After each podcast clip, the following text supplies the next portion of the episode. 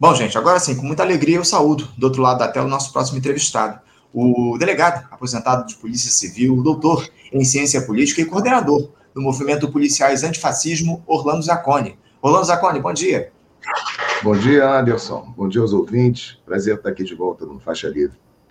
Prazer é nosso, Zacconi, te receber aqui mais uma vez no nosso programa. Muito obrigado por ter aceitado o nosso convite para fazer esse diálogo e também aproveitar para te desejar um feliz ano novo aí, um 2024 de muita luta. Nós teremos aí certamente muitos desafios ao longo desse ano, eleições municipais, enfim, precisamos ter força aí para encarar todos, todos esses desafios que virão pela frente. Zacone, a gente queria conversar com você a respeito do seguinte: eu já ouvi algumas pessoas dizerem aí que há coisas que só acontecem no Rio de Janeiro. E essa semana a gente se deparou com algo desse tipo.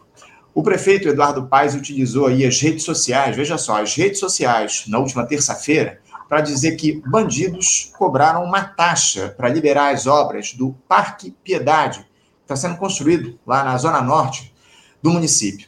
De acordo com o prefeito, essa cobrança foi feita diretamente para a empreiteira responsável pela obra.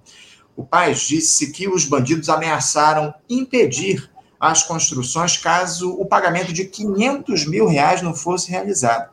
O prefeito disse ainda, na sequência da postagem, em que ele cita a Polícia Federal e o secretário executivo do Ministério da Justiça, o Ricardo Capelli, que não iria aceitar esse tipo de cobrança. Para piorar, o, o Zacone, o Ricardo Capelli respondeu à postagem do prefeito dizendo o seguinte: abre aspas, a empreiteira não pode pagar nada, é inaceitável este estado paralelo. Vamos para cima desses bandidos. Fecha aspas.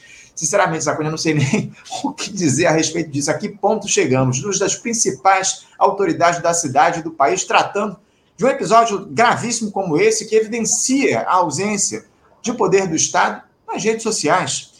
Como é que você avalia esse episódio, no mínimo, esdrúxulo, Zacone? Então, Anderson, feliz ano novo para você também, para todos os ouvintes. Conforme você falou, nós estamos no ano eleitoral e isso tem que ser colocado na balança quando a gente vai falar sobre esse fato. Mas antes eu queria fazer algumas observações. Bom, aqui na chamada do programa, vocês colocaram como se fosse o tráfico, quem tivesse, a, a, o grupo, né? Que fez o, o, a exigência da propina do dinheiro. Né? Mas na imprensa se fala muito em milícia, como sendo a milícia. Ou seja, ninguém sabe se foi tráfico, se foi milícia. Por quê? Porque não tem mais diferença de tráfico e milícia há muito tempo, Anderson. Esse é que é o ponto. Né? A milícia, ela hoje opera na forma como o tráfico, o tráfico opera na forma da milícia, porque são grupos armados dominando né, um território, principalmente nas suas economias né, informais, né, dentro daquele espaço, etc.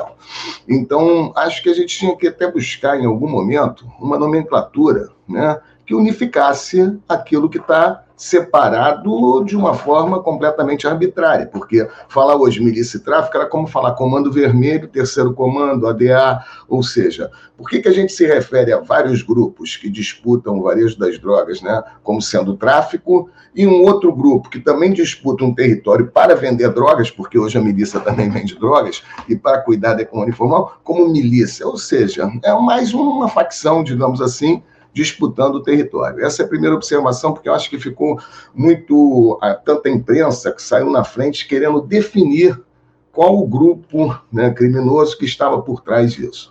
Bom, esse é, é, o primeiro ponto. Depois, eu acho que a resposta né, que o Capelli deu, o governo federal, vamos falar assim, né, para cima deles, pô, você já ouviu falar essa expressão, para cima deles. Essa expressão sempre foi usada pela direita. Né? E demonstra um poder de reação é, que vem do Estado na forma repressiva. Então, vamos prender traficantes, milicianos, grupos armados. E aí o que, que acontece, Anderson? O de sempre, você prende alguns, pode ser até liderança ou não, não, normalmente não é liderança, mas mesmo quando você prende liderança, e amanhã tem outro no lugar realizando as mesmas funções. E por que, que eu acho que isso tem acontecido? A, a, esquerda tem sido cooptada por um discurso punitivo, que é o discurso da direita, na tentativa né, de, através da mídia, mostrar que está tendo um controle daquela situação problema. Né? Porque se você apresenta num telejornal um miliciano preso ou um traficante preso, o sinal que se passa é que existe um certo controle em relação à questão, coisa que nós sabemos que não tem. Então, eu acho que a partir do momento que a esquerda vai sendo cooptada pelo discurso punitivo, nós vamos esvaziando o que existe de político por trás disso tudo. E é, esse, é isso que eu queria tratar contigo. Quer dizer, acho muito, no mínimo, né, é estranho ninguém questionar como que o Eduardo Paes, o prefeito do Rio, inicia o ano de 2024 falando né, sobre né, é, exigência de, de dinheiro feita por, por um grupo criminoso né, a uma empreiteira, como se isso não tivesse nunca acontecido, né, escandalizado com o fato, sendo que no final do ano passado, e aí que tá, ninguém falou disso, a deputada Lucinha, né, do mesmo partido do prefeito, tá, foi afastada do cargo e está sendo né, investigada né, é, por participar de um esquema com grupos milicianos, né, de favorecimento desse grupo junto ao poder público, inclusive com a denúncia de que tinha ocorrido uma reunião com a presença do prefeito, né, lá na Zona Oeste, em Campo Grande, né, onde se discutiu a questão do transporte alternativo, ou seja, não sei, ano eleitoral, né, Anderson? Então, jogar essa questão e criar esse debate, inclusive no sentido de tentar jogar a responsabilidade somente para o ente estadual, ah, o problema da milícia é só do, do Cláudio Castro. Pô, você sabe que eu não tenho nenhum né, é, sentimento, digamos assim, né, pelo governador Cláudio Castro, no sentido de vir aqui defendê-lo. Mas, sinceramente, nós que queremos ter uma leitura crítica do que está acontecendo, não podemos deixar de analisar que isso é uma jogada. Né? Ou seja, chama o governo federal, o Capelli aparece. No momento em que o Ministério da Justiça né, tá sendo, né, passando né, do, do Flávio Dino para o Lewandowski, e tem todo um debate sobre onde o Capelli vai ficar nessa estrutura, se divide, se não divide, vamos para cima deles. Bom, peraí. Né? Então, vamos tentar analisar no campo político. Né? Primeiro, a prefeitura tem relevância e, e tem um, é, uma função né, no que diz respeito ao enfrentamento desse tipo de atividade? Vamos imaginar que tenha sido a milícia. Transporte alternativo, isso saiu em várias matérias quando teve o caso, né, quando veio à tona a investigação sobre a deputada Lucinha. É uma das grandes fontes de renda né, desses grupos denominados milícias, né, que cobram desses proprietários de vans né, regulamentados, porque isso tudo também nós estamos falando de um negócio que é regulamentado, assim como a empreiteira exigiram dinheiro da propina, é, de, da, da, empreiteira, quando exigem dinheiro do transporte alternativo, nós estamos falando de pessoas que estão regulamentadas. Né? E aí, o que, que acontece? Todo mundo esquece que transporte público é responsabilidade, sim, da prefeitura. E repara, como é que o transporte alternativo surge, Anderson? O transporte alternativo surge porque os empresários, os concessionários do transporte público no Rio, FETransport, simplesmente fazem a gestão do transporte público no interesse somente do lucro, do seu próprio lucro. E são né, completamente protegidos pelo poder político. E isso não é só, não estou falando só desse atual prefeito, não. O último que eu vi que enfrentou essa questão foi Leonel Brizola, quando encampou as empresas de ônibus do Rio de Janeiro, justamente num debate onde ele exigia, exigia que as empresas de ônibus tivessem linhas que atendessem ao interesse da população e não somente ao interesse do seu próprio lucro. Então, o que, que acontece? O transporte alternativo surge porque hoje você tem trechos curtos né, na cidade que não são contemplados pelo transporte público, pelas linhas de ônibus. Por quê? Porque não dá lucro. E aí o que, que acontece? Esses trechos curtos, Jacarepaguá, é, Barra da Tijuca, que são bairros limítrofes, às vezes, para o trabalhador pegar uma condução, um ônibus, tem que pegar duas, três conduções pagando um preço caríssimo, aí entra o transporte alternativo. Então, acho que seria muito importante para o campo da esquerda começar, primeiro, a discutir a questão da milícia, do tráfico, dentro do ponto de vista político, e não do ponto de vista punitivo. Ah, vamos para cima deles, vamos prender. Vai resolver nada. Nunca se matou tanto traficante no Rio de Janeiro, nunca se prendeu tanto traficante no Rio de Janeiro, e o tráfico só cresce no Rio de Janeiro. Nunca se matou tanto miliciano. Matam miliciano, inclusive, dentro de aeronave da Polícia Civil Né? Nunca se prendeu tanto miliciano, já tivemos CPI da milícia, já tivemos tudo, e a milícia só cresce. Então, está na hora da esquerda acordar de que o modelo punitivo não é um modelo para fazer a transformação social. Aliás, o professor Nilo Batista, a quem eu muito admiro, porque abriu as portas acadêmicas para mim, ele tem uma frase sensacional. A pena, o castigo, nunca foi vetor de transformação social na história da humanidade. Pelo contrário, a pena sempre se demonstrou como um vetor de manutenção da ordem das relações sociais. Abre o cárcere e nós vamos ver quem é que está preso lá. Né? Só pessoas pobres, jovens pobres da periferia. Então a pena ela reproduz né? todas as desigualdades sociais. E quem está operando o tráfico no varejo, quem está operando as milícias, também são os pobres. Essa é a verdade, Anderson. E aí, ah, você está defendendo o tráfico e a milícia. Não, eu estou fazendo uma análise política do fenômeno, que, na verdade, acaba interessando somente aqueles que estão no poder, porque esse controle territorial sempre foi interessante para os candidatos, para os partidos políticos, tanto à direita quanto à esquerda. Repare, tanto à direita como à esquerda. E aí eu acho que se a gente quiser avançar nesse debate sobre o que aconteceu, a gente tem que questionar, por exemplo, olha só, o advogado da empreiteira deu uma declaração dizendo que não era a primeira vez que se pedia dinheiro, que dessa vez foi 500 mil, foi, a gente está até baixando o preço, porque teve uma anterior que pediram um milhão. Só que ele não diz se foi pago, se não foi pago. Né? E ninguém pergunta, não tem um repórter, Anderson. Né? Estamos falando agora do jornalismo, do papel do jornalismo, que realmente está uma tragédia. Né? Não tem um repórter para levantar vem cá, vocês pagaram? Se pagaram, informaram ao poder público, se informaram por que, que isso não veio, né, essa informação né, para a imprensa? Tem registro? Não. Então, quer dizer, nós estamos é, cooptados por um discurso punitivo onde a esquerda tenta agir né, com o discurso da direita para responder à questão problema do crime. É isso.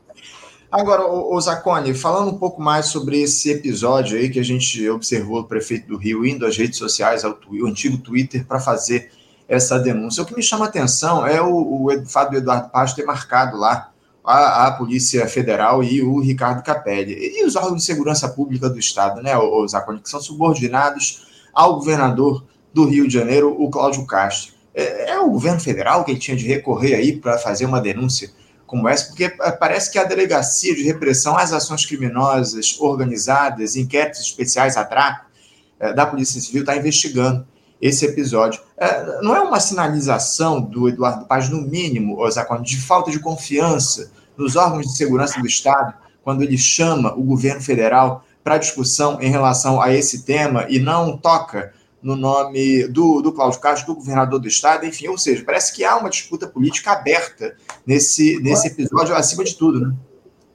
Não, evidentemente, nós estamos num ano, num ano de eleições municipais, onde nós já sabemos que a polarização que ocorreu nas eleições presidenciais vai se acirrar ainda mais nas eleições municipais. Então, nós estamos discutindo hoje que né, as eleições municipais vão se dar através de dois candidatos, um da direita e um da esquerda. E o candidato da esquerda no Rio de Janeiro, todos nós sabemos que vai ser Eduardo Paes.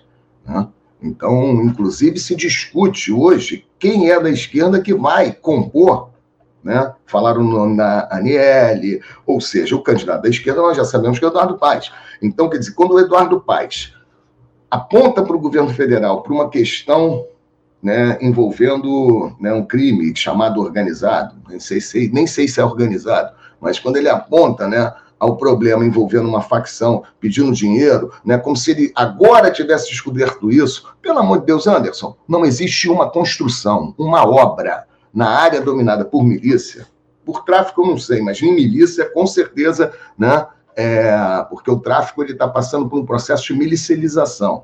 Ele está ele começou depois a cobrar o gás, a cobrar o transporte alternativo. Então, eu não sei até que ponto, mas acho que o tráfico também. Esses grupos que tomam, né, é, é, se apoderam do espaço público, né, através do uso da força, eles vão cobrar dinheiro de tudo. E de construções, na área de Campo Grande, na Zona Oeste, não tem nenhum empreendedor individual ou empresário mesmo, empresa ou empreendedor individual, que vai levantar né, um loteamento e construir casas na área da milícia que não pague um, um dinheiro, mas todo mundo sabe disso, sempre foi assim.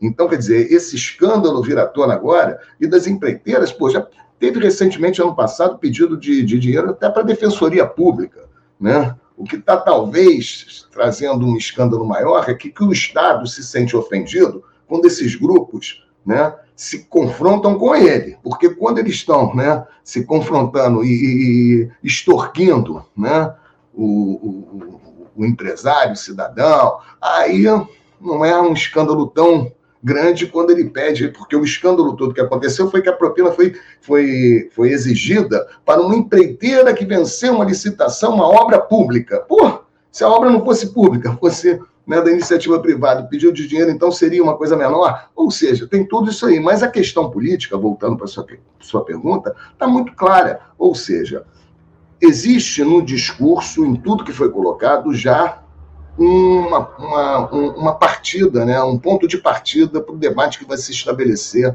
para a questão municipal. Principalmente na cidade do Rio de Janeiro, onde a questão do crime, da violência, né, todo esse debate, ele fica muito acirrado na, no, no, no, momento eleitoral. Então, acho que o que vai acontecer é exatamente isso. Né? O candidato né, da esquerda, aí no caso, o Eduardo Paes, vai tentar jogar a responsabilidade para todo o caos da cidade para o governador, Cláudio Castro. E o Cláudio Castro fez.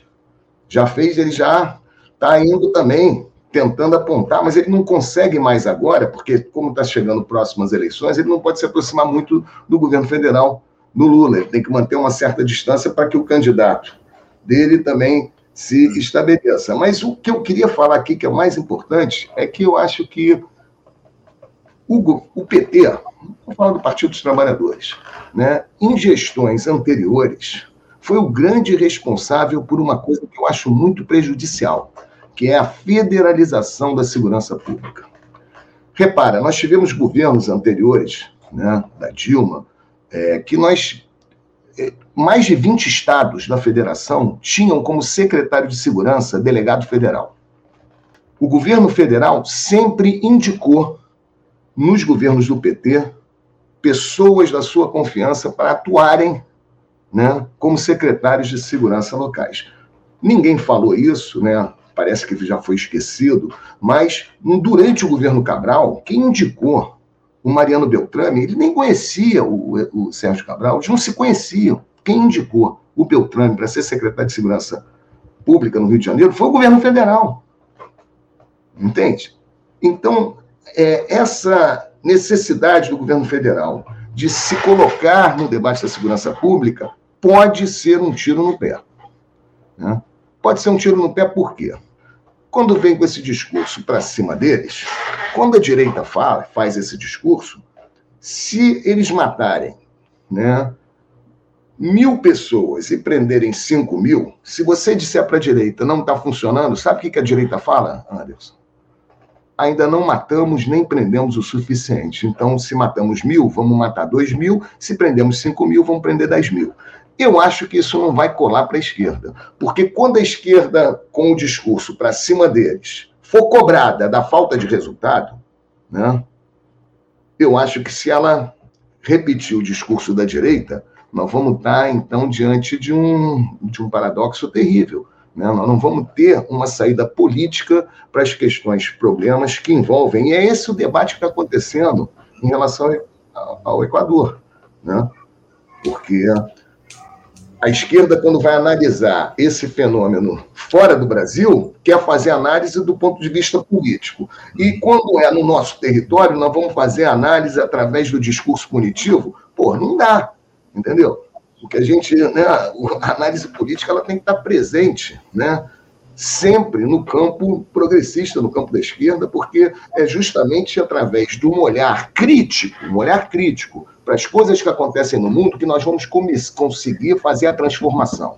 E aí eu volto àquilo que o professor Nilo Batista fez. O que o modelo punitivo propõe não é uma visão crítica, não é uma visão para entender o fenômeno da milícia, do tráfico, o que se encontra por trás desse fenômeno. Aliás, recentemente, o professor Nildo Ourix fez uma análise muito interessante sobre a questão né, de como a cocaína passou a ser um commodity que não perde o valor e como que isso tem afetado a questão lá né, da relação Equador. Ou seja, Nós temos que fazer isso aqui no Brasil também. Né? Mas o Nildo é de esquerda, né? então o professor Nildo Ourix ele tem uma visão crítica. Então, o que eu estou querendo dizer é o seguinte: olha, nós não podemos agora né, cairmos né, nessa visão é, midiática, punitiva, achar que o Rio de Janeiro precisa, nós que eu estou falando, nós da esquerda, precisa de mais polícia, mais armamento, que infelizmente foi isso que até agora o governo apresentou. O Flávio Dino né, em todos os eventos que ele esteve no Brasil do Pronace, né, um Programa Nacional de Segurança e Cidadania. A única coisa que foi feita pelo governo federal foi entregar armas e viaturas. Porra,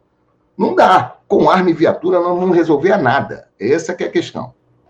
É isso, é isso, Zacone. Para a gente fechar aqui o nosso papo, eu queria voltar às discussões a respeito do aspecto político aí da segurança pública aqui no nosso estado, porque você citou na tua resposta anterior essa situação que nós tivemos aí, esse episódio da, da, da operação lá da, da polícia que afastou a Lucinha, deputada estadual, Lucinha do PSD, da, da Câmara, da, aliás, da Assembleia Legislativa, né? Uma operação. prefeito.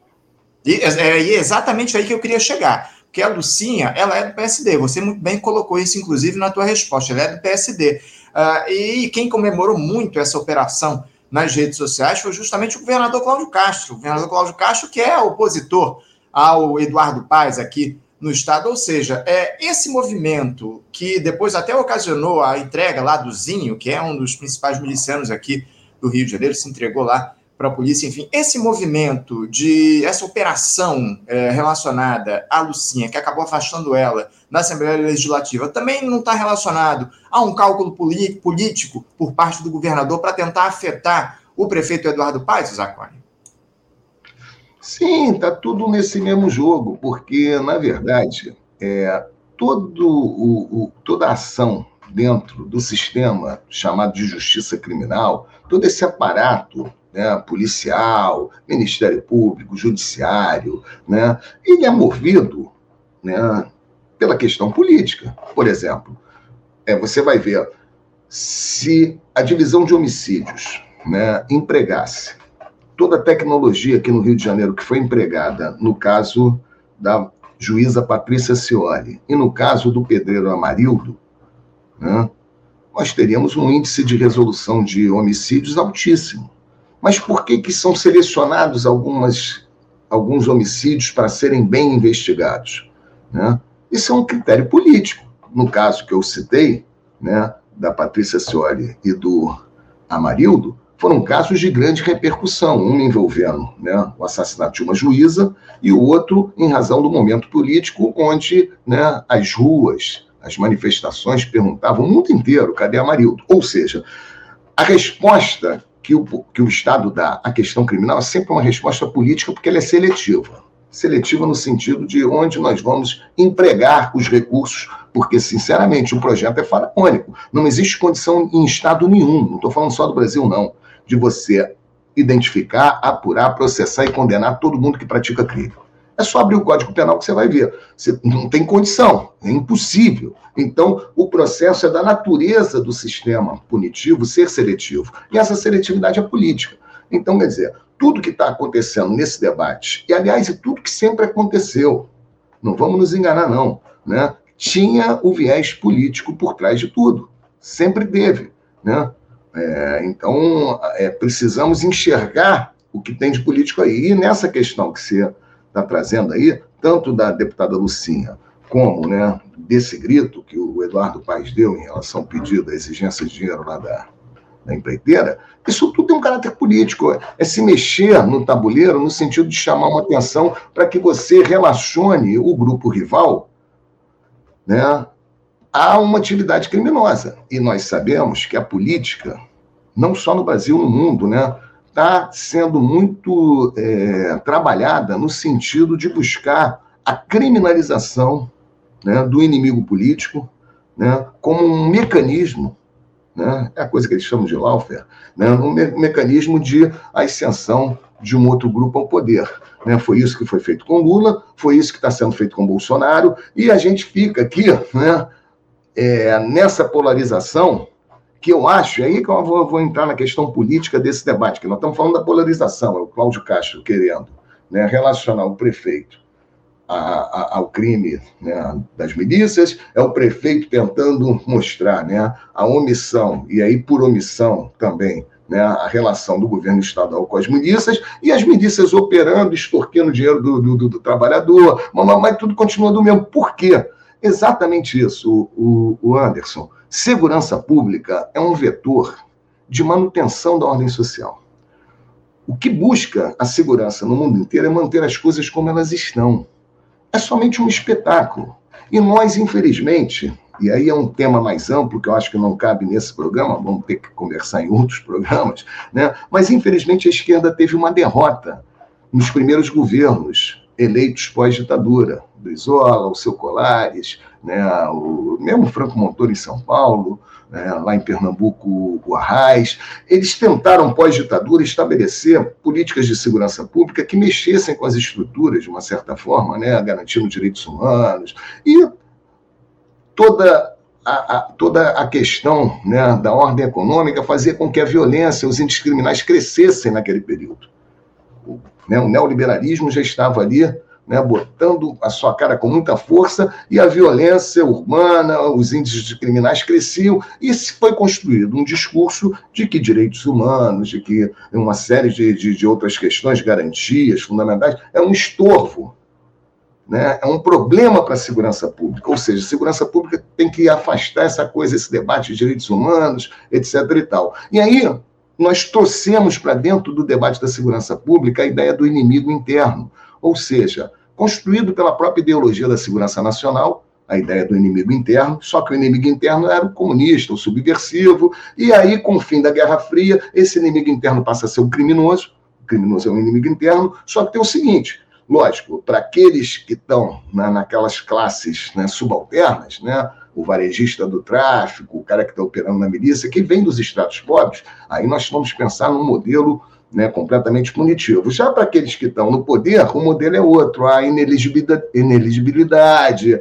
aí, né, negociações, anistias, né, conforme é que vai acontecer, porque está todo mundo nessa do 8 de janeiro, né, com um monte de prego, o nome é esse, prego, né, porque o martelo bate de cima para baixo, um monte de prego encarcerado, e aqueles que realmente estavam, né, abrindo espaço para os acampamentos, vão ficar nicheados. Isso é Anderson, isso é uma tradição brasileira, né? A tradição brasileira vem né, da seguinte forma na solução das crises políticas em todos os momentos desde o Império. Violência total, sem nenhum limite para as classes subalternas e conciliação e acordo para os grupos dominantes. E é isso que nós estamos vivendo nessa crise política do Brasil, que começou lá em 2013, passou pelo impeachment da Dilma e está aí até hoje nessa polarização. Eu acho que isso é que está por trás desse debate sobre a denúncia do prefeito Eduardo Paes. É isso, é isso. Infelizmente, o EL está colocado e, lamentavelmente, eu acredito que isso deve seguir ainda por muitos anos aqui no nosso país. Orlando Zacone, eu quero agradecer demais a tua participação com a gente aqui, fazendo com que a gente entenda um pouco o cenário é, dessa política que está envolvida no que diz respeito às ações desses, desses representantes públicos, aí do Eduardo Paz, dos movimentos de cada um deles, do, do próprio governador Cláudio Castro, enfim, muito importante você fazer esse tipo de, de frase, esse tipo de declaração, esse tipo de, enfim, de diálogo aqui com a gente para trazer soluções aí, respostas a tudo que está colocado. Obrigado, Zacone, pela tua participação. Te desejo aí um bom dia e deixo aqui meu abraço. Obrigado, Anderson. Um abraço para você, para os ouvintes, e sempre à disposição aí do Faixa Livre. Valeu, Zacone. Um abraço. Até a próxima.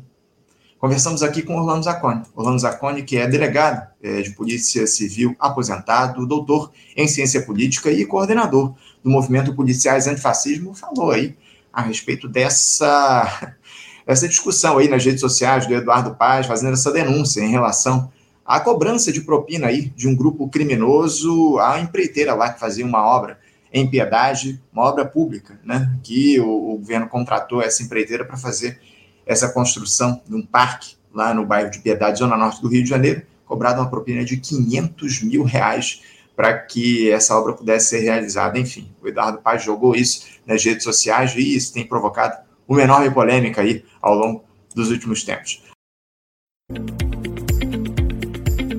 Você, ouvinte do Faixa Livre, pode ajudar a mantê-lo no ar.